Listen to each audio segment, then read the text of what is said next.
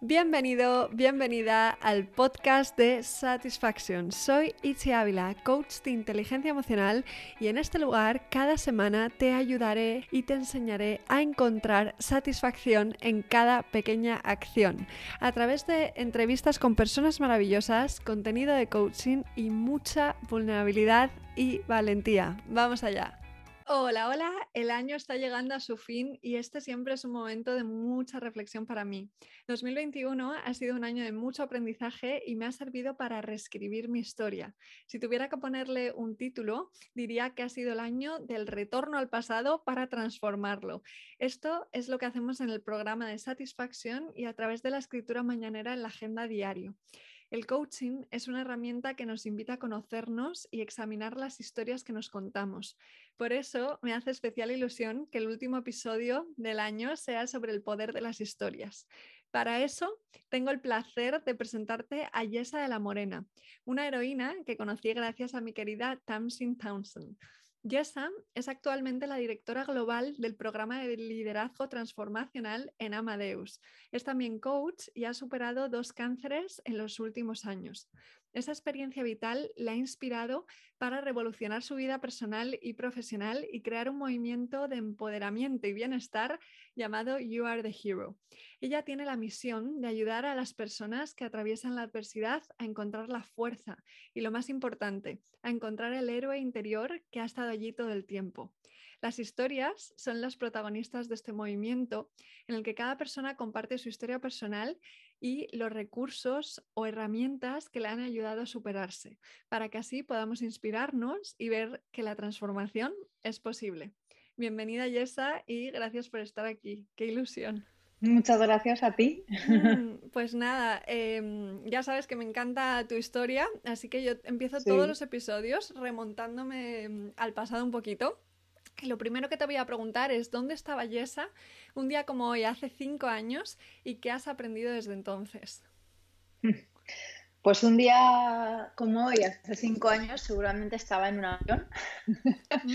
eh, porque viajaba mucho, em, sobre todo, bueno, por trabajo y también por placer, y ya que estamos en Navidades, pues seguramente estaría viajando por algún lugar, eh, visitando amigos o familiares eh, con mis hijas, porque me gusta mucho que ellas conozcan sitios nuevos y experimenten culturas diferentes. Eh, y bueno, era una ejecutiva incansable, metida en 20.000 historias a la vez. y la verdad es que no, no con la dificultad de decir que no, sino que decir, decía que sí a muchas cosas que me interesaban y al final pues eh, diría que, estaba bastante al límite a nivel del tiempo que tenía porque lo aprovechaba al máximo, ¿no? Para hacer todo lo que, lo que me apetecía y lo que me, llenaba y lo que me llamaba la atención y, y bueno, todo proyecto interesante que se me proponía por delante, pues, pues allá que iba. o sea que bueno, sí. Y bueno, desde entonces mi vida ha cambiado radicalmente, porque como bien has dicho, he pasado por, eh, pues por un cáncer eh, agresivo que, que luego pues tuve una metástasis después que también he superado. Eh, pero durante este periodo he tenido una transformación personal y profesional muy, muy importante y grande, eh, hasta tal punto que me he cambiado de nombre. Eh, sí, bueno, mi nombre es Jessica, de mi nombre, pero, eh, pero, pero decidí hace unos meses llamarme Jessa, que es un diminutivo de Jessica, por el hecho de que ya no me identificaba con mi nombre, porque es que ya no soy la misma persona. Y bueno, mm. le he dado un, un vuelco a toda mi vida eh, empezando por cada uno de los comportamientos que yo tenía y cosas que hacía, personas con las que dedicaba mi tiempo, cosas eh, a las que dedicaba mi tiempo. Em, digamos que he hecho una revisión total y completa de, todo eh, y siempre preguntándome por qué o quién dice que hay que hacer esto, ¿no? O cuando uno se pregunta o se dice tengo que, pues la pregunta es ¿y por qué? ¿Y quién lo dice? Mm, y, bueno, pues eh, revisando ahí todas las, esas creencias y, y, cosas que tenemos tan, tan arraigadas que no nos damos cuenta ni que las tenemos, ¿no? Entonces, bueno. Total, qué pues importante eso de cuestionar, ¿no? Eh, ¿quién, dicho, ¿Quién ha dicho que esto es así? ¿Por qué tiene que ser así? Y desde ahí ir desmontando es. una pasada cuando empiezas ese tipo de, de proceso. Es verdad que has superado estos dos cánceres, la metástasis, en un contexto de, pandemia, además. Eso Dices que, tu enfermedad te regaló el aprendizaje de no tomar más decisiones desde el miedo. Y en este momento, creo que con tanta incertidumbre, ¿no? En la que todo cambia todo el rato, hay muchas personas que están viviendo desde el miedo. ¿Qué, qué te ha ayudado a ti personalmente a vivir toda esta experiencia desde otro lugar? Pues a ver, es una pregunta un poco compleja, ¿no? Porque por un lado, yo siempre he sido una persona muy positiva y mi mantra es serendipia, siempre, siempre lo ha sido. De hecho, tengo un, tatuaje en el brazo que, lo indica, em, que pone serendipia. Y siempre he sido una persona que he ido buscando siempre el regalo en todo, ¿no? Todo lo, bueno que, viene escondido detrás de quizás algo que no, no parezca tan bueno. Em, pero claro, cuando empecé a pasar mi enfermedad, pues eh, digamos que hacer eso se convirtió realmente en una prueba de superación grande, porque no es lo mismo hacer eso con cosas más superficiales o más, digamos que con, menos importancia, ¿no? Que a lo mejor te anulen unas vacaciones o que te cambie algún plan o que, bueno, pase algo como menos, menos, menos grande, ¿no? pero, pero claro, cuando de pronto te, te enfrentas a algo así, pues tienes que eh, practicar eso, eh, pues se convierte en, una cosa de palabras mayores, ¿no? Pero yo lo, practicaba a diario porque me ayudaba realmente a sobrevivir. Em, ¿no? El estar buscando lo positivo en cada, en cada momento. Aunque me encontrase mal, pues decir, bueno, pues esto es una oportunidad para estar acurrucada en el sofá con mis hijas viendo una serie. O bueno, esto es una oportunidad pues para estar de charla con una amiga que ha venido a, simplemente estar conmigo sentada en el sofá y cuidar de mí durante el día de hoy, ¿no? Entonces, pues bueno, em, fui como que integrando mucho más ese concepto de la serendipia que ya para mí era muy importante.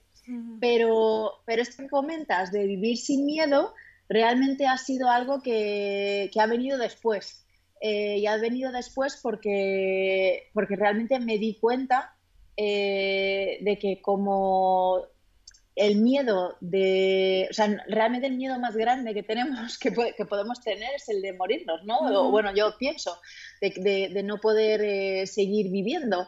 Y, y, como ese miedo lo he superado dos veces, em, pues es que como que no tiene sentido vivir teniendo miedo de nada, porque ese es el, miedo más grande que se puede tener, ¿no? Entonces, pues no sabría explicarte realmente el cómo llegué a ese punto.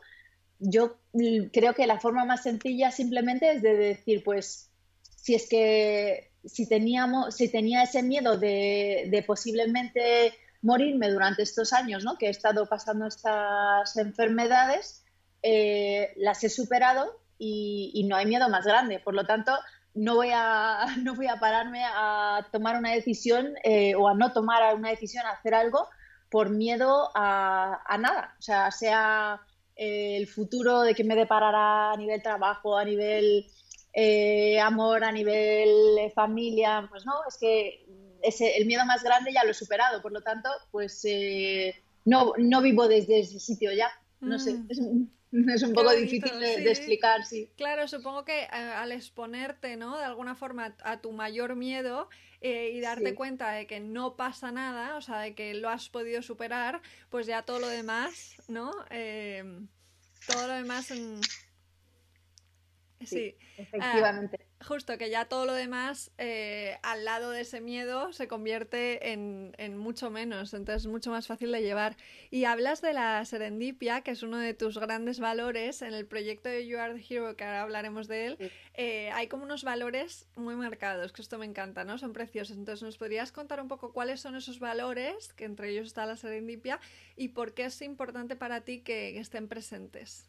Sí, sí, en el proyecto de You Are the Hero, eh, que como explicaste al principio, realmente es una comunidad que he creado para personas que están pasando por adversidades, ¿no? Porque cuando yo empecé a, mi, bueno, a pasar por la adversidad más grande que, he pasado, em, encontré mucha negatividad a mi alrededor, ¿no? Entonces, eh, incluso en los grupos de apoyo de para, para, gente pasando por cáncer y por otros temas, em, y, no, no, pretendo juzgar ni criticar, ni mucho menos, ¿no? Porque esas, esas esas organizaciones ayudan mucho a la gente, ¿no?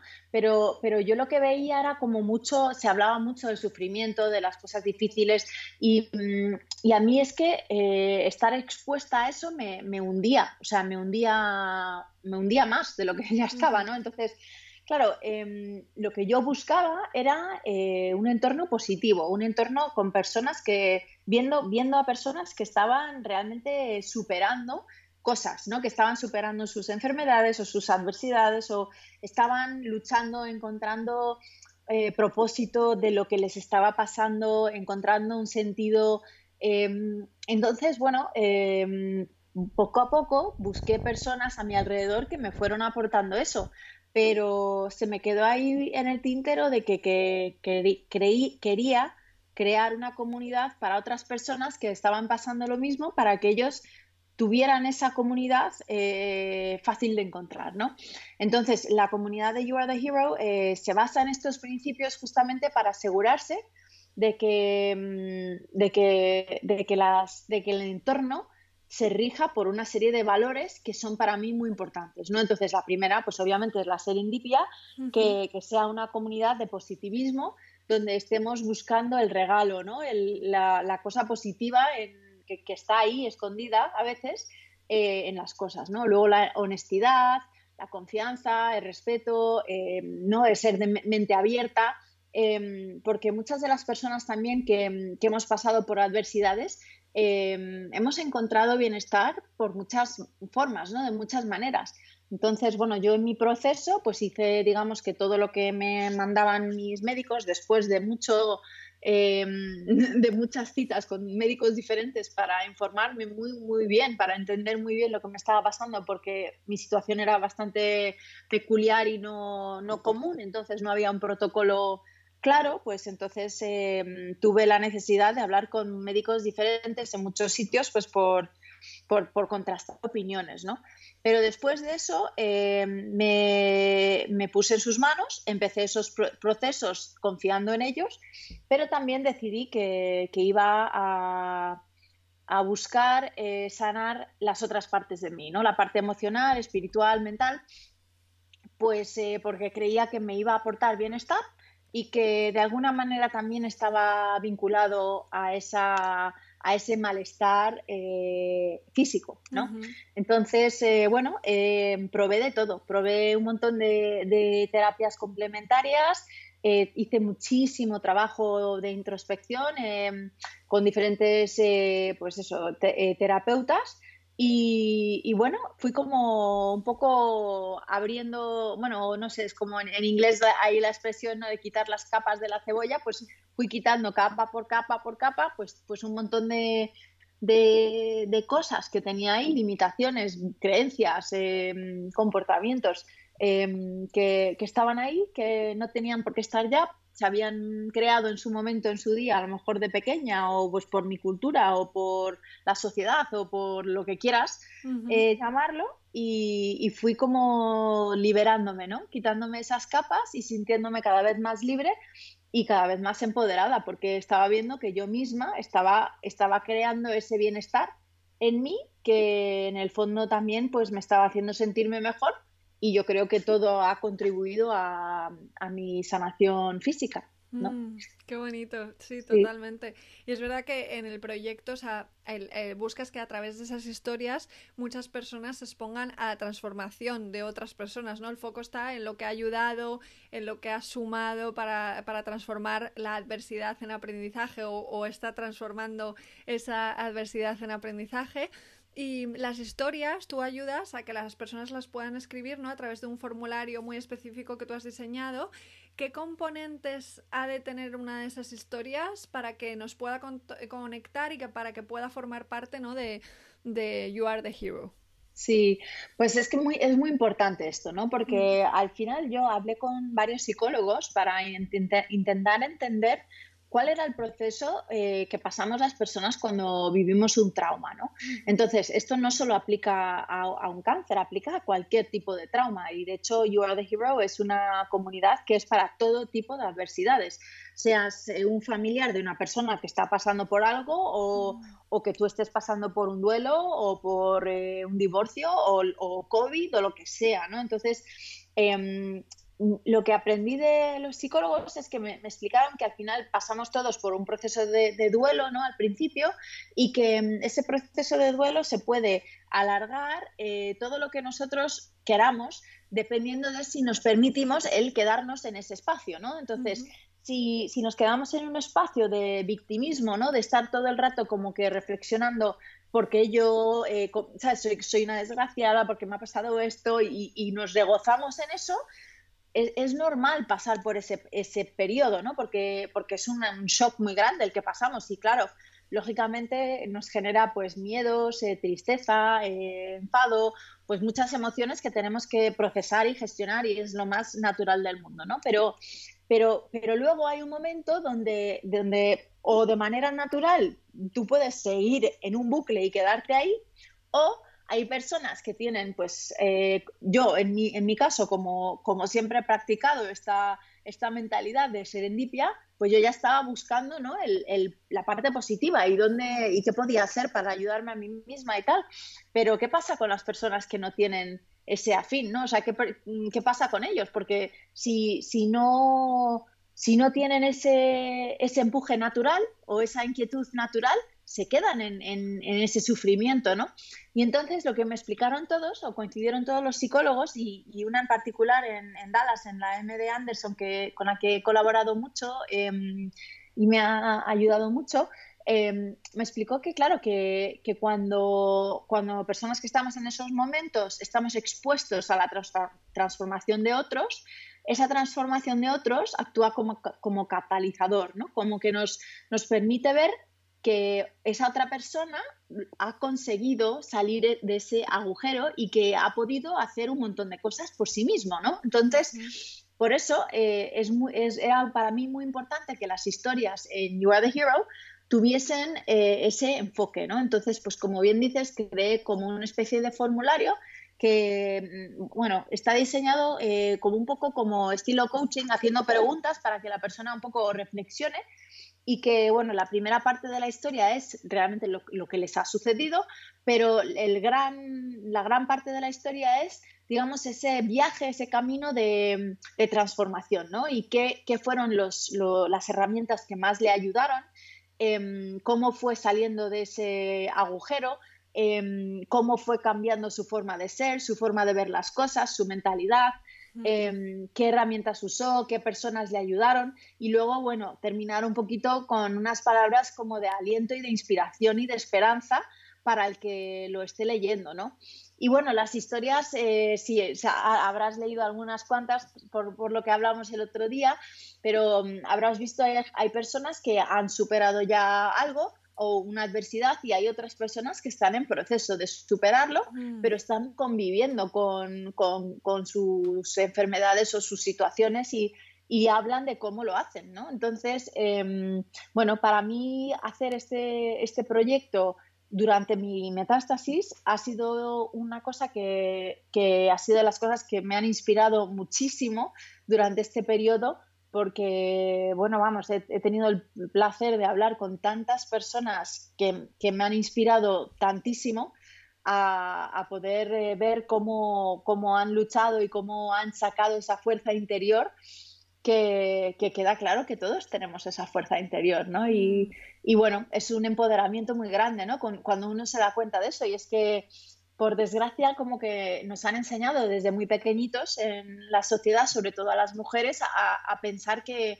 digamos, que los héroes están fuera de nosotras, ¿no? O de nosotros, que, hay que buscar ese, esa ayuda externa, ese príncipe azul o, ese mm, médico que tiene la información adecuada o esa persona, ¿sabes?, profesional que sabe más que tú.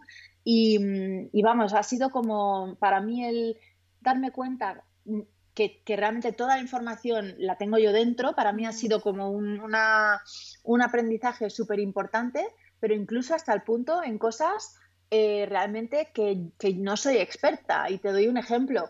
Em, cuando, cuando fue el momento de, operarme recientemente, bueno, hace ya unos meses, pero tuve que tomar una decisión yo personalmente de que si me operaba o no em, y cómo me operaba y dónde, ¿no? Y, es que, em, claro, yo no soy médico, yo no tengo ni idea de, de, de esto, ¿no? Entonces, hablé con pues cuatro grupos de cirujanos diferentes, tres oncólogos diferentes y era un cacao, eh, Ichi, porque cada persona, cada uno tenía un punto de vista, ¿sabes? La medicina está em, en constante evolución, entonces hay médicos con diferentes perspectivas, em, digamos que técnicas diferentes, entonces, claro, em, por un lado me decían, es que te estás volviendo loca porque estás pidiendo como que mucha información, pero, pero yo es que, no sé, no me encontraba satisfecha con, la poca, o sea, con, tener dos, fuentes de información porque veía que había mucha más miga, ¿no? Entonces, es cierto que, toda la información que recopilé fue mucha, la, la analicé y no sabía la respuesta. O sea, era como no, como no tengo el conocimiento, yo no tengo la manera de discernar realmente qué criterio utilizo para saber cuál es, cuál es la respuesta correcta, ¿no? Y tenía un agobio que no veas. ¿Y sabes lo que hice? Cogí y dije, vale, me apunté todo en un papel. Por la noche antes de dormirme, yo siempre hago lo mismo. O sea, me, digamos que me pongo la mano en el corazón y me pregunto a mí misma, a ver, como la, mi versión en el futuro ya sabe que ha superado esto, ¿cómo lo he hecho? ¿Y cuál es la razón realmente, o sea, cómo, cómo, cuál ha sido la decisión correcta que he tenido que tomar para esto, ¿no? Y lo dejé estar, lo dejé estar y medité unos 20 minutitos, me quedé dormida y por la mañana me, me levanté con las cosas súper claras, o sea, lo, lo tenía súper claro, era como, mm, pues va a ser esto lo que voy a hacer y no me digas, no me preguntes por qué, pero era una sabiduría interna de decir, y luego, claro, te, empiezas de, decir, esto es, esto es la dirección que tengo que tomar, em, pues creo por estas razones, pero ¿lo sé a ciencia cierta? Pues no, pues no lo sé, pero lo siento, lo siento. Mm, Entonces, mm. bueno, pues eh, también durante todo este periodo he reconectado con mi cuerpo, eh, que es muy sabio y que tiene todas las respuestas. Y al final eh, lo que me he dado cuenta es que durante mucho tiempo he estado completamente desconectada de mi cuerpo em, y no, no, no, me estaba, o sea, no me llegaban los mensajes de mi cuerpo a la cabeza porque mi mente es tan fuerte y tan cabezota, o sea, en el sentido de, de, de, querer eh, hacer cosas y de estar muy, muy centrada y enfocada en las cosas, que no, que no que no me paraba a preguntarle a mi cuerpo, mi corazón, mi esencia, mm, pero esto, esto está alineado, ¿no? Entonces, ahora, pues bueno, eso ya, pues espero que no vuelva a ocurrir y no creo que, vuelva a ocurrir más esa desconexión, pero, pero así ahora tomo todas mis decisiones porque es que sé todo lo que necesito saber. Eso eh, es. Bueno, es que el, mm. coaching al final parte de la base de que el conocimiento ya lo tenemos dentro, ¿no? Por eso, em, es. importante todo lo que estás explicando, el mirar dentro para encontrar las respuestas. Y creo que esto a veces puede ser muy complicado porque hemos sido como programados eh, de una forma en la que no somos conscientes de nuestro poder, ¿no? Entonces, el, el, trabajo es un poco lo que tú decías antes de pelar las capas de la cebolla para desprogramarnos y poder acceder a, conectar con nuestro cuerpo, cabeza-cuerpo y, con nuestro corazón y, y, nuestra esencia, ¿no? Em, ¿A ti qué crees que es lo que te ha ayudado? Si antes estabas desconectada, ¿no? ¿Qué te ha ayudado a hacer esa conexión de nuevo? ¿Algunas, algunas herramientas? Em, ¿Qué crees que, ha ayudado a eso? A ver, para mí ha sido, yo lo he hecho en plan eh, terapia choque, ¿no? Porque para mí ha sido, como me ha parado la vida, como me ha parado, pues no he tenido más remedio que, parar, ¿no?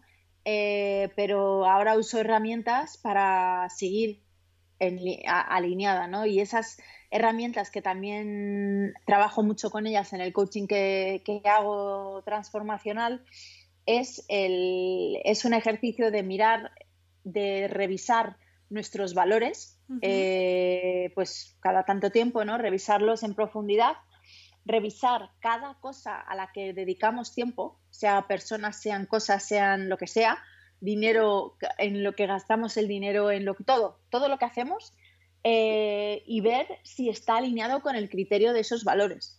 ¿no? Mm. Entonces, eh, eso es un ejercicio que, bueno, si no lo has hecho en mucho tiempo, pues te llevará su tiempo hacerlo, pero, pero luego, em, una vez que ya has hecho ese ejercicio, pues ese, yo me cito a mí misma y me siento conmigo misma y reviso, ¿no? Y digo, a ver, ha pasado un mes, eh, a ver cómo, qué estoy haciendo, porque claro, al final la marea también te lleva, ¿no? Tienes un poco el día a día, que, bueno, tengo dos hijas eh, casi preadolescentes, adolescentes, y es un, eh, o sea, es un no parar, ¿no? Entonces, al final la marea te lleva y, de pronto dices, ¿cómo llegaba aquí? ¿no? Entonces, lo que, lo que no lo que no quiero es que eso pase en, un año, prefiero que a cada mes sentarme y, decir, vamos a ver, ¿qué es lo que estoy, a qué estoy dedicando mi tiempo? Me lo apunto todo, ¿sabes? Es como que lo pongo todo en mi agenda y entonces luego reviso y digo, a ver, pues esto, ¿sabes? Un poco, si, si piensas en, en, tus valores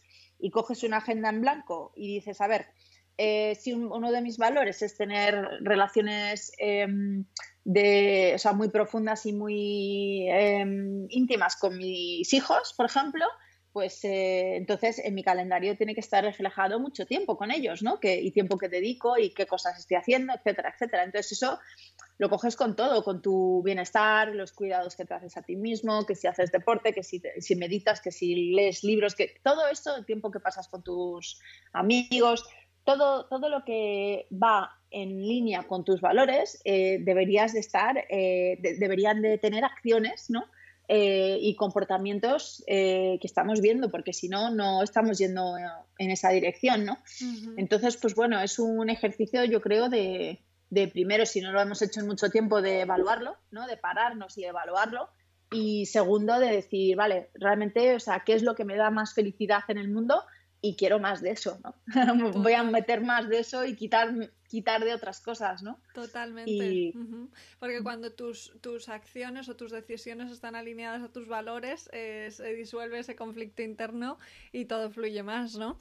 Eh, en, You Are the Hero, una cosa que has mencionado antes que me parece súper interesante es que em, lo que tenemos en común, ¿no? Es la disrupción, eh, no tiene por qué ser cáncer, o sea, puede ser todo tipo de disrupciones de la vida, ¿no?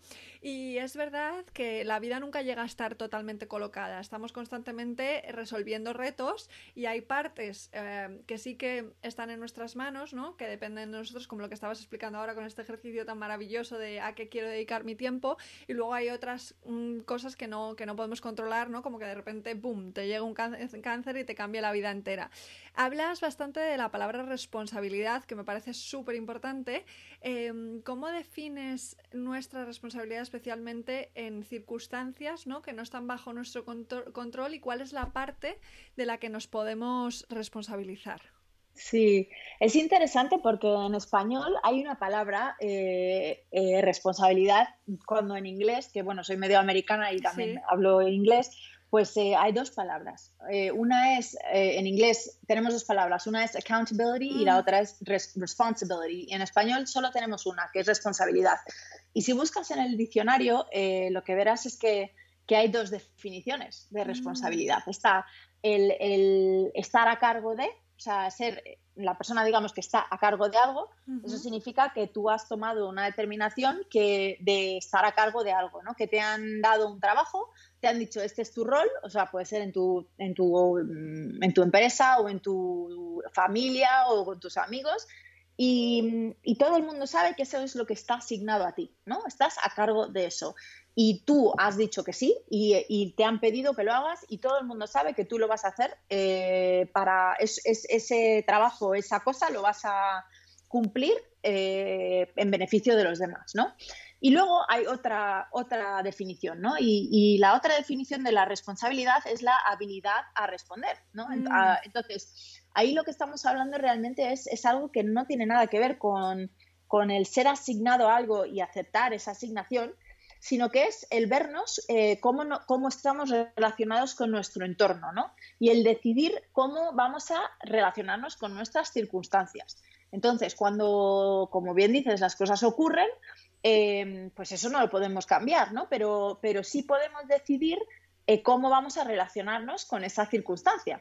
Y ahí viene pues eh, la responsabilidad que tenemos todos dentro, ¿no? Que tenemos esa posibilidad y esa capacidad de responder la tenemos todos. Lo que mm. pasa es que muchas veces, eh, pues por el shock inicial, ¿no? Como hablábamos antes, pues nos quedamos un poco bloqueados, como, ¿no? Eh, que, bueno, como el ciervo ahí con los ojos, con las luces que le viene el coche, pues te quedas como bloqueado y no, y no sabes, pero, pero claro, el darte cuenta que tienes, que todos tenemos esa capacidad de responder, eh, nos empodera muchísimo y nos permite el decir, vale, esto ha ocurrido, em, la historia que tú te cuentas sobre esa ocurrencia, sea positiva o negativa, cambia completamente cómo ves esa cosa, ¿no? Entonces, si estás buscando el regalo o estás buscando la, eh, pues estás en un estado de, de serendipia, como digo yo, y buscando el regalo, pues la historia que te contarás es que esto me viene para, me trae una oportunidad. Esto me trae una oportunidad y me abre puertas y me abre ventanas y me abre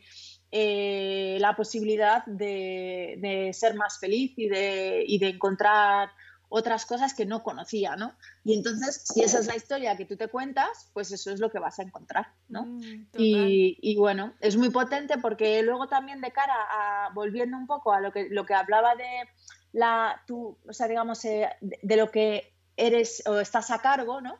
Em, con la responsabilidad, como tú te ves como parte de algo más grande y, y reaccionas ante tus circunstancias como tú quieres, significa que que todos tenemos la, posibilidad de hacernos cargo de más cosas de lo que realmente están bajo nuestro cargo. Quiero decir, si a lo mejor em, está bajo mi cargo el, em, pues yo que sé, el bien, estaba mirando ahora justo una foto de mis hijas que tengo aquí al lado, entonces se me ha ocurrido el ejemplo, ¿no? Que soy su madre, pues esa es mi, gran responsabilidad, ¿no?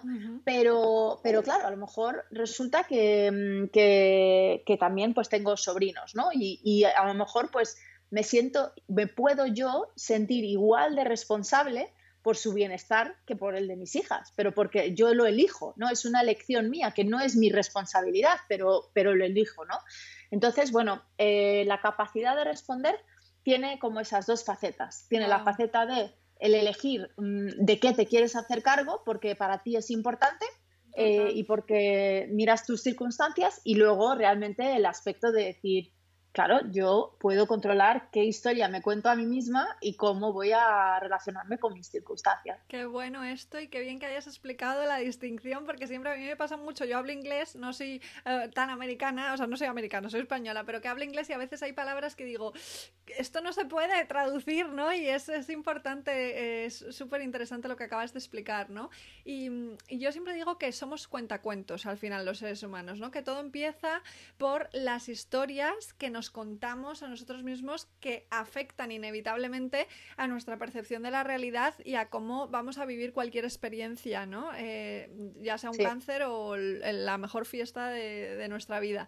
Em, ¿Cómo crees que podemos cambiar esas narrativas internas cuando tenemos una tendencia ¿no? a pues, victimizar, a verlo todo desde la peor luz, a una persona que realmente diga, es que a mí me sale verlo así. ¿Cómo cambio yo esta narrativa, esta historia interior, si es lo que, lo que está en mi mundo que nadie percibe, ¿no? sí, y es que lo, que acabas de decir, lo que está en mi mundo, o sea, eso es fundamental.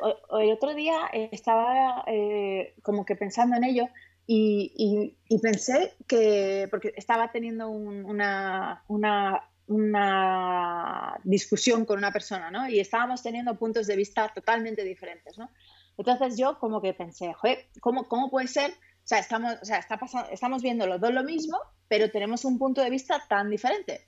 Y luego me di cuenta que es que eh, ya no es solo el punto de vista, no es, no es que esa persona viva lo que, lo que hemos vivido los dos de otra manera porque tiene otro punto de vista, es que esa persona tiene otra realidad. Es que mm. vivimos otras realidades. Entonces, somos como dos personas que estamos viviendo la misma experiencia, pero realmente la vivimos como otra realidad completamente diferente. Entonces, con, esa, como cuando, cuando hice esa reflexión, como que mm, me hizo pensar que, que, es muy difícil, es muy difícil, ¿no? Porque al final ya no es solo el decir, te voy a explicar mi punto de vista porque me vas a entender. No, es que la persona tiene otra realidad completamente diferente que viene pues por un montón de, toda su historia, ¿no? De sus cuarenta y pico años que, que, se ha creado esa realidad, ¿no? Y bueno, pues eh, ¿cómo consigues que, salgan de ahí? Pues para mí lo único realmente que, ayuda, primero es, que esta persona tenga empatía, ¿no? que, tenga la, capacidad de empatizar eh, y luego nosotros que tengamos empatía y tengamos capacidad de empatizar ¿no? y poder eh, acercarnos en acercar nuestras realidades, Em, pero, pero sobre todo vuelvo al tema de estar expuesto a la transformación. Porque si al final encuentras ese punto de unión que al final nos une ¿no? a todos, em, ahí yo creo que es donde conseguimos acercar las realidades. ¿No? cuando, cuando volvemos a esa parte, a, esa, a ese, esa fuerza interior que tenemos todos y esa conexión que tenemos todos, y como has dicho, todos estamos pasando por cosas, ¿no? Y, eso fue una de las cosas de las que yo me di cuenta con, mi enfermedad y luego por, lo que quise mover You Are the Hero, es que, que con cada persona que hablas, es que cada persona es un héroe, ¿no? Ha encontrado ese héroe interior en algo que ha vivido, ¿no? Mm. Vamos, casi, casi cada persona. Entonces, ¿qué pasa? Que es que no lo cuentan no lo cuentan y no lo, y no lo desvelan por muchas razones, pues por estigmas, por, ¿no? porque les da miedo, porque no quieren ser vulnerables, porque no saben lo que van a pensar de ellos. Entonces, em, para mí también eso era muy importante en, You Are the Hero, porque si todos empezamos a abrirnos ¿no? y a ser vulnerables y a contar todas estas cosas que nos están pasando y que estamos viviendo y las cosas que nos han ayudado, al final es un punto que nos une a todos, es como una, un hilo que nos, que nos une a todos y que nos hace todos parte de lo mismo, porque al final somos un colectivo, ¿no? Total. Entonces, sí. Fíjate, eh, eh, es súper interesante esto que has dicho también, ¿no? Porque al final, en una misma situación, ¿no? Si estamos ahora de repente aquí 10 personas hablando, cada persona se va a su casa con una experiencia totalmente diferente, incluso si lo vemos desde el punto de vista más logístico, según en qué parte de la habitación estás sentada, ya vas a ver diferentes visualmente, ¿no? Vas a. Y más luego le añadimos todos los filtros de creencias limitantes, valores, tal, y vamos a contarnos una historia eh, totalmente diferente. Pero a la vez eh, tenemos mucho en común y yo creo que por eso las historias eh, tienen ese poder tan sanador, ¿no? De que cuando de repente compartimos, como dice Tony Robbins, que me encanta, que siempre dice, los pensamientos que tienes no son nada originales, ¿no? Si te pones a compartirlos te das cuenta de que, de que al final todos pensamos parecido, ¿no? Tenemos pensamientos muy parecidos, ¿no? El otro día leí algo que me gustó mucho, que lo voy a compartir contigo, que decía así, las personas más relevantes de la historia de la humanidad vienen de situaciones muy dolorosas y esas experiencias, sumadas a la empatía, les convirtieron en una antorcha que iluminaría a millones de seres humanos años más tarde. Entonces está claro que las historias tienen ese poder eh, sanador. Lo que te quiero preguntar ahora es, ¿tú crees que hay algo sanador también para la persona que la cuenta? Y si es así, ¿por qué? Totalmente, totalmente. Mm. Para mí, contar mi historia fue la manera de abrirme, de, mm. ser, de ser vulnerable.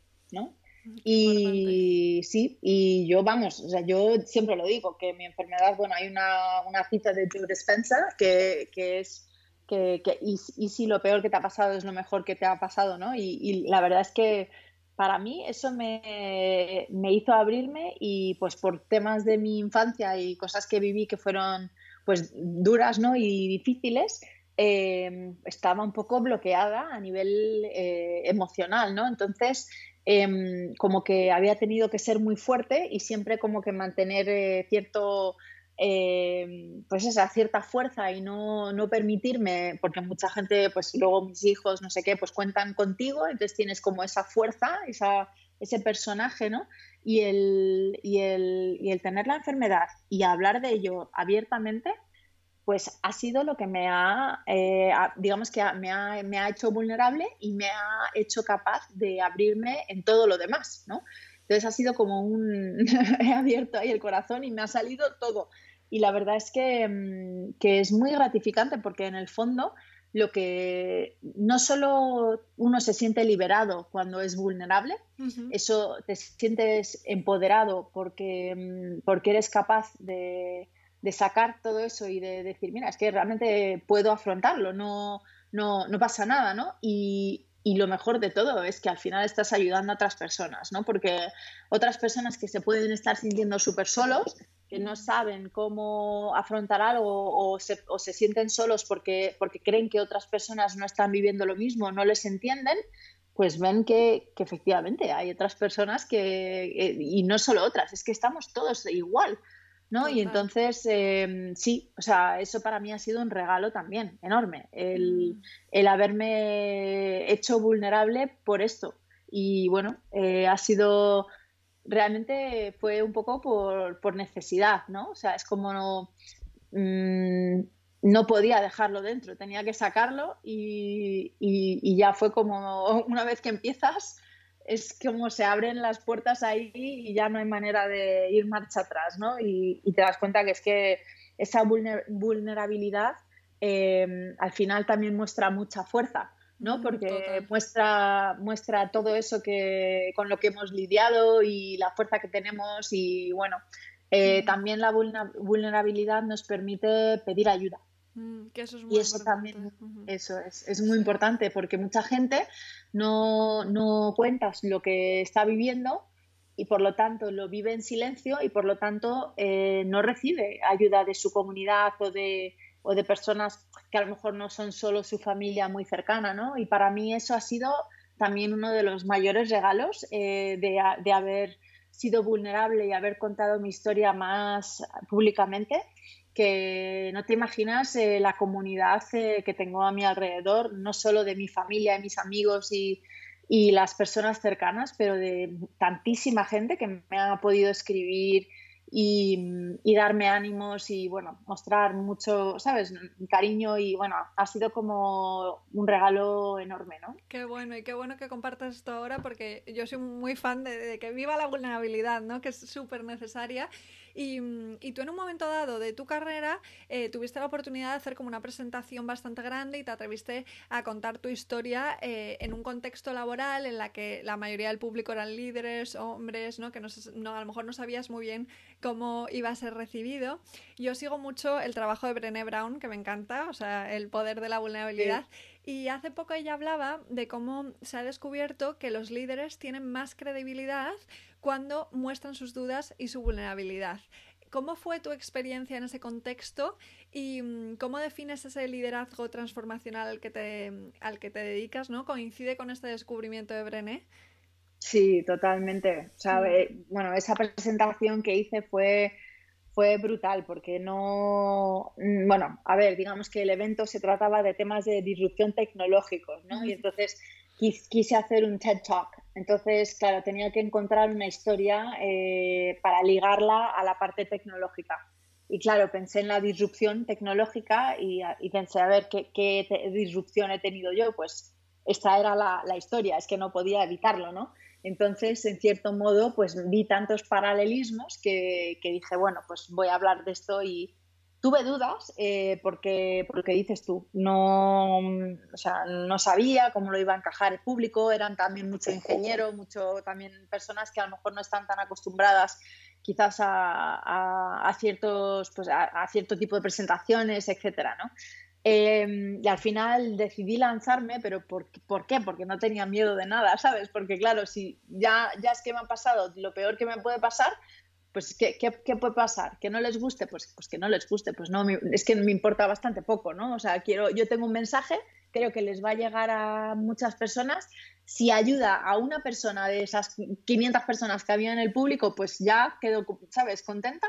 Y, y para mí era un reto hacer una presentación de ese estilo, porque siempre eh, vi a Brene Brown y a varios otros que me encantaron los TED Talks que hacían y era como yo quiero hacer uno de estos. Mm. Y así me lancé y lo hice. Y efectivamente, o sea, al final, cuando mostramos, yo creo que mm, volviendo ahora al tema del liderazgo, cuando mostramos esa vulnerabilidad y, contamos eh, pues, cosas como pues, mm, grandes que nos han sucedido ¿no? y cómo lo, hemos pasado, pues eh, nos da mucha cercanía como líderes pero eso también se traslada a, también, pues, por ejemplo, em, a admitir cuando uno pues, hace las cosas quizás de una manera eh, pues equivocada, ¿no? O sea, cuando nos equivocamos y decimos, pues mira, es que, a ver, yo elegir por aquí porque pensaba que todo me indicaba que era el camino, pero pues dos tercios por el camino me di cuenta de que no, no es la manera correcta, ¿no? Y, mm. y, entonces yo creo que rectificar es de sabios, ¿no? Y es, y es decir, bueno, pues mira, mm, me he equivocado, o sea, soy, eh, igual, soy humana igual que todo el mundo y, mm, y, darte cuenta de que si alguien, o no sé, tú mismo te das cuenta, o si alguien te lo, te lo dice, o, o más de una persona te lo dice, y, y decir, mira, es que deberíamos de quizás encauzar las cosas de otra manera porque, porque pues va a ser mejor, pues esa vulnerabilidad de decir, mira, me, he equivocado o, esta no es la mejor dirección, vamos a tomar otra, nos, yo creo que nos, nos da muchísima credibilidad como líder porque muestra transparencia y muestra honestidad y muestra también respeto hacia los demás, ¿no? Entonces es muy importante, eh, yo creo, esta cualidad en los líderes mm. em, y muchas veces no, no, se llega a mostrar eso eh, por miedo. Por miedo, ¿no? A, que al final les digan, pues mira, es que te has equivocado, pues ala, ya ¿sabes? Pero es que, claro, ¿qué, qué, qué es peor, no? O sea, o qué es mejor, eh, rectificar y hacerlo correcto o seguir por un camino que no es adecuado sabiendo que, lo estás haciendo mal, ¿no? Entonces, no sé, a mí, para mí es bastante de, sentido común, ¿no? No, total. Eh, y es verdad que, que mm, em, Brené siempre dice, necesitas mostrar la vulnerabilidad que quieres ver en otras personas, ¿no? Y que sin la vulnerabilidad no hay lugar ni para la innovación ni para la creatividad, porque si no nos atrevemos a fracasar, a equivocarnos y a poder rectificar eso, nunca vamos a innovar, nunca vamos a proponer eh, nada que sea medianamente arriesgado, ¿no? Entonces eso Totalmente. Em, creo que es muy importante. En una de tus entrevistas mencionabais eh, la diferencia entre los ejemplos y las explicaciones, que esto eh, me pareció muy interesante y, y que si explica, en vez de explicar tanto y dar tantas explicaciones, pusiéramos ejemplos primero, no tendríamos que dar tantas explicaciones, ¿no? Y creo que, mm, antes cuando mencionabas los TED Talks hay mucho de eso, ¿no? Al final eh, lo que nos conecta realmente son los ejemplos, las historias concretas y, el y el poder conectar con, historias de verdad. sí, los, ejemplos específicos eh, creo que tienen mucho más poder. Y, Total. Y últimamente me ha pasado que he vuelto a ver eh, ficción. Eh, yo tengo un background en teatro, en cine, y desde que tengo uso de razón siempre he estado viendo series, películas, obras de teatro de todos los tipos y, y han marcado un poco mi vida, ¿no? Y es verdad que a veces el ver Netflix se puede ver como eh, perder el tiempo, como estar vagueando, y yo cada vez creo más que es todo lo contrario y que la ficción tiene un poder como muy terapéutico. ¿Tú crees, eh, cómo ves tú esto, no? ¿Crees que una historia, aunque no sea real, pueda llegar a tener el poder transformar y sanar eh, si es de ficción? A ver, yo creo que cualquier historia puede tenerla, ¿no? Eh, sobre todo, yo creo que es depende en el, en, el, en el, ámbito de sanación, ¿no? Y de, de uno, o sea, yo me pongo en el lugar de pasando, es que estoy pasando por algo difícil, ¿no?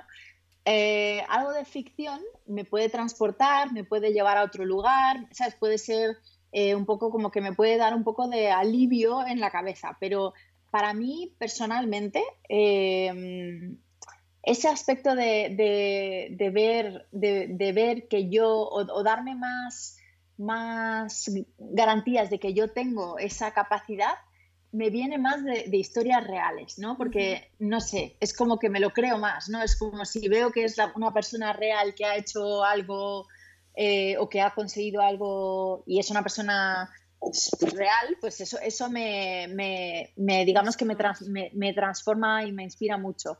Em, pero también estoy muy contigo en el sentido de que mm, la ficción eh, despierta mucho la creatividad.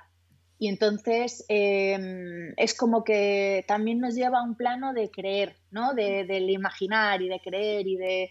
Entonces yo también últimamente he estado un poco, yo antes era muy de no ficción y ahora estoy, bueno, yo leo mucho, también algo de Netflix, pero más de lectura, pero ahora leyendo mucho de ficción eh, porque lo que yo veo es que me, me, me hace mucho más creativa yo creo. Mm, total, sí, sí, de esta parte desde luego. Y fíjate, ahora sí reflexionando un poco en alto, eh, creo que quizás el hecho de que ahora está cambiando un poco la cosa gracias a proyectos como el tuyo, pero en realidad contar nuestras historias de puertas para adentro, ¿no? Un poco el, detrás de las escenas siempre ha sido un poco tabú, no nos hemos atrevido a mostrarnos vulnerables por, por esos miedos de los que hablábamos antes y entonces eso ha hecho que de repente las historias de ficción quizás tuvieran mucho más ese poder terapéutico de transformación, porque en una ficción, como son personajes irreales, se muestra esa vulnerabilidad y ves ¿no? cómo se está sintiendo la persona realmente en, una, en un contexto determinado. Total, totalmente, sí, sí, sí. Así que, pero a ver si ahora, aparte de la ficción, también conseguimos que haya cada vez más historias reales eh, compartidas. Yo creo que eso es muy importante. Tengo una pregunta más antes de las del final y lo que te voy a preguntar, que esto es curiosidad, em, la idea de encontrar al héroe o heroína que llevamos dentro me recuerda inevitablemente al viaje del héroe de Joseph Campbell y, quería preguntarte pues eh, si te, ha inspirado, te has inspirado ¿no? Em, en el viaje del héroe eh, y si tiene algo que ver con tu proyecto. Pues he leído el libro, eh, me encanta, pero, pero no, no o sea, no, tiene nada que ver con el proyecto en ese sentido. Em, el libro me, es algo que, me ha gustado mucho siempre cuando antes de pasarme todo esto eh, lo usaba mucho en storytelling, ¿no? Porque me parece como, vamos, una guía que es eh, de, las básicas que hay que tener, ¿no?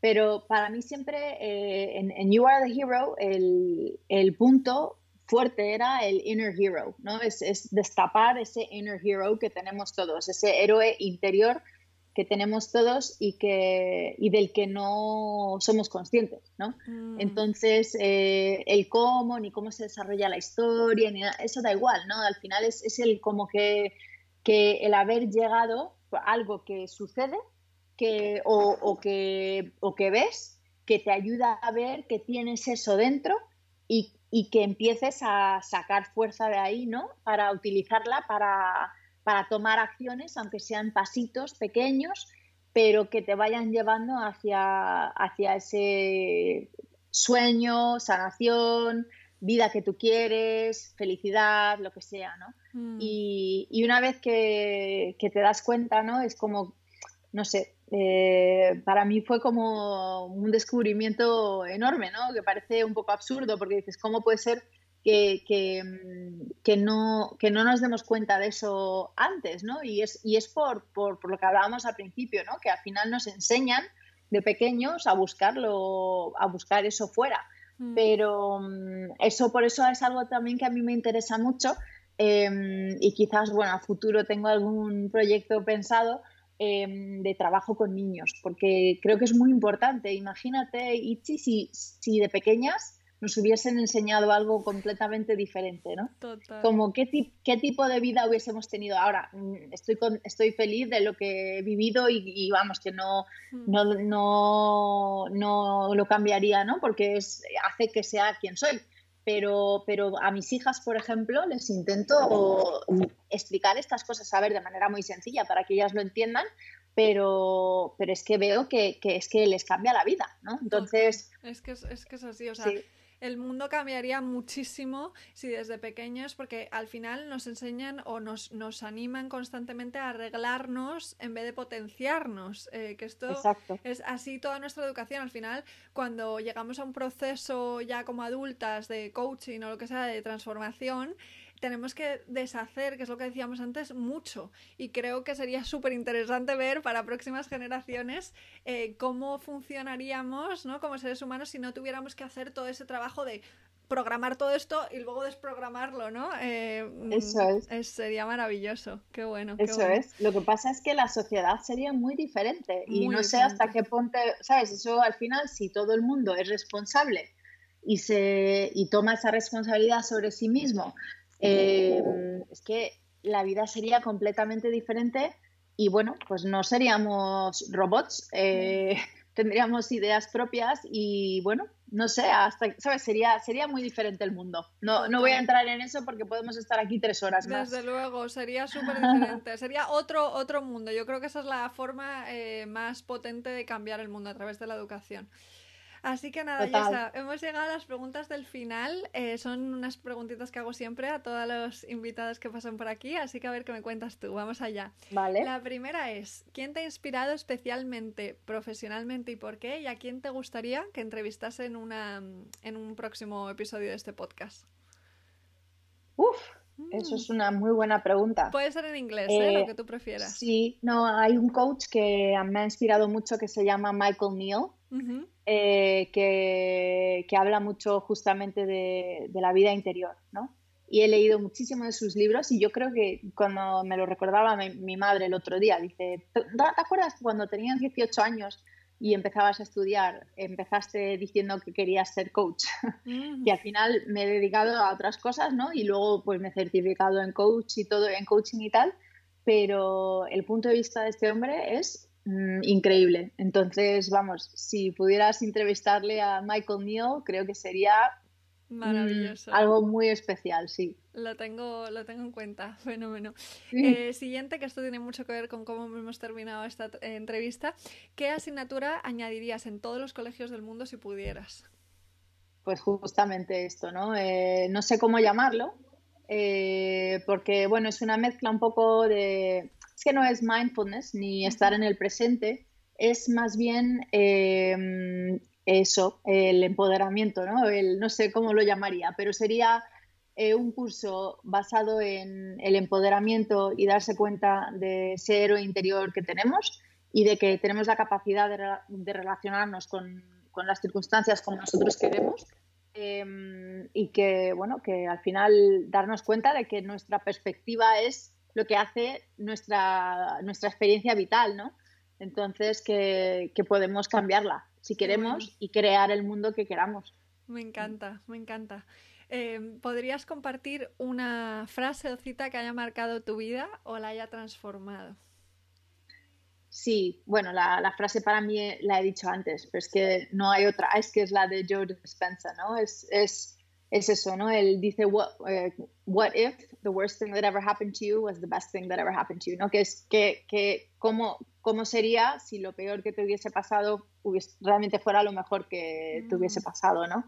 Y, y, la vi hace mucho tiempo, porque la he leído desde hace mucho, pero no, no la entendía, ¿no? Porque yo decía, pero ¿cómo puede ser eso? Y, y, ahora lo entiendo, lo entiendo bien. Totalmente, todo depende según cómo se mire, ¿no? Eh, que es de lo que hemos estado hablando hoy. ¿Cuál es el libro? Esta es difícil. ¿Cuál es el libro que más recomiendas? Puedes decir más de uno si quieres. Ahora mismo el que más me, gusta es eh, un libro es, eh, de una autora americana, pero lo han sacado en español recientemente y lo sé porque se lo he regalado a unas cuantas amigas. se llama Untamed y es de Glennon Doyle, se llama, y, y es brutal.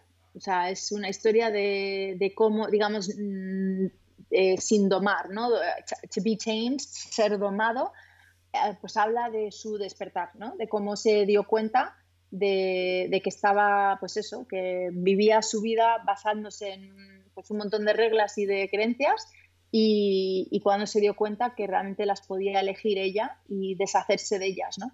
Y para mí fue un libro que me, me, lo he leído no sé cuántas veces. Me encanta. Qué maravilla, qué maravilla. ¿Cómo lo han traducido? Si sabes el, pues nombre. No sé cómo lo han puesto. No te preocupes, lo, lo, busco y lo pongo en las notas para que quede en español también. Genial. se llama Untamed. Untamed, perfecto. Sí, sé quién es ella, maravilloso. Em, dos más. La siguiente es que, ¿qué tres cosas haces cada día para cuidarte? Pues mm, bueno, mi ducha de media hora, que no pueda, porque yo antes me duchaba en cinco minutos, eh, corriendo y deprisa, y ahora me tomo mi, tiempo y, es mi rato para mí. Eh, la comida, súper eh, sana y como todo muy natural, eso bueno, también es como dieta anticáncer, ¿no? Pero para mí es, es muy importante y, luego descansar. Mm. ahora duermo un montón. O sea, es que si te digo lo que duermo, porque yo antes dormía cinco horas y, y, no, vamos, no me, yo creía que no me hacía falta más, pero yo funcionaba perfectamente y siempre he ido a 180 de energía, eh, pero, pero ahora, o sea, duermo de 8 a 9 horas y si puedo el fitness, pues me echo una siesta de una o dos también. Mm, qué importante dormir, ¿eh? es súper esencial para el bienestar. Qué bien. Sí, y, eso. Y nada, Yesa, la última pregunta, que es mi preferida sin duda, es ¿qué es para ti la satisfacción? Pues estar feliz. Mm. Eh, sí, estar feliz simplemente. Eh, vivir plenamente feliz y, nada más. Es que no, al final todo el resto sobra. Eh, y bueno, claro, la salud, ¿no? Porque si no, no podemos estar bien, pero sí, estar feliz y al final también te das cuenta que incluso pasando por, una situación dura, eh, como puede ser eh, estar pasando por unos tratamientos o lo que sea, siempre tenemos la posibilidad de decidir de estar felices, ¿no? En, en, ese momento también, aunque no vaya la cosa muy bien. Entonces, bueno, desde luego esa para mí es la satisfacción más grande. Qué bonito, nos quedamos con eso, ¿no? Como decía Víctor Frank, hasta en las peores circunstancias tienes elección porque puedes elegir tu actitud. Eh, Total. creo que eso es muy potente. Así que nada, Yesa, mil, mil gracias. Me ha encantado esta conversación. Estoy segura de que va a ayudar a muchísimas personas. Y voy a dejar todo el tema de You Are the Hero para que, a ver si eh, las personas que nos escuchen se animan a compartir su historia. Y, Genial. Y nada, todo lo mejor. Pues muchas gracias y todo lo mejor para ti también y espero tu historia pronto sí, en, sí, You Are the Hero. Mi historia con la ansiedad la compartiré. Así que vamos allá. Un abrazo inmenso y gracias. Otro para ti. Hasta aquí ha llegado la maravillosa conversación con Yesa. Espero que la hayas disfrutado tanto como nosotras grabando. Creo que poco se habla de lo importante que es el poder de las historias y que realmente marcan la diferencia en nuestra experiencia. Así que si quieres compartir la tuya, estaremos deseando conocerla en You Are the Hero. Y recuerda que puedes pedir tu sesión gratuita en mi web itziavila.com. Una buena manera de comenzar este año. Todo lo mejor para el 2022, mucho amor y satisfacción.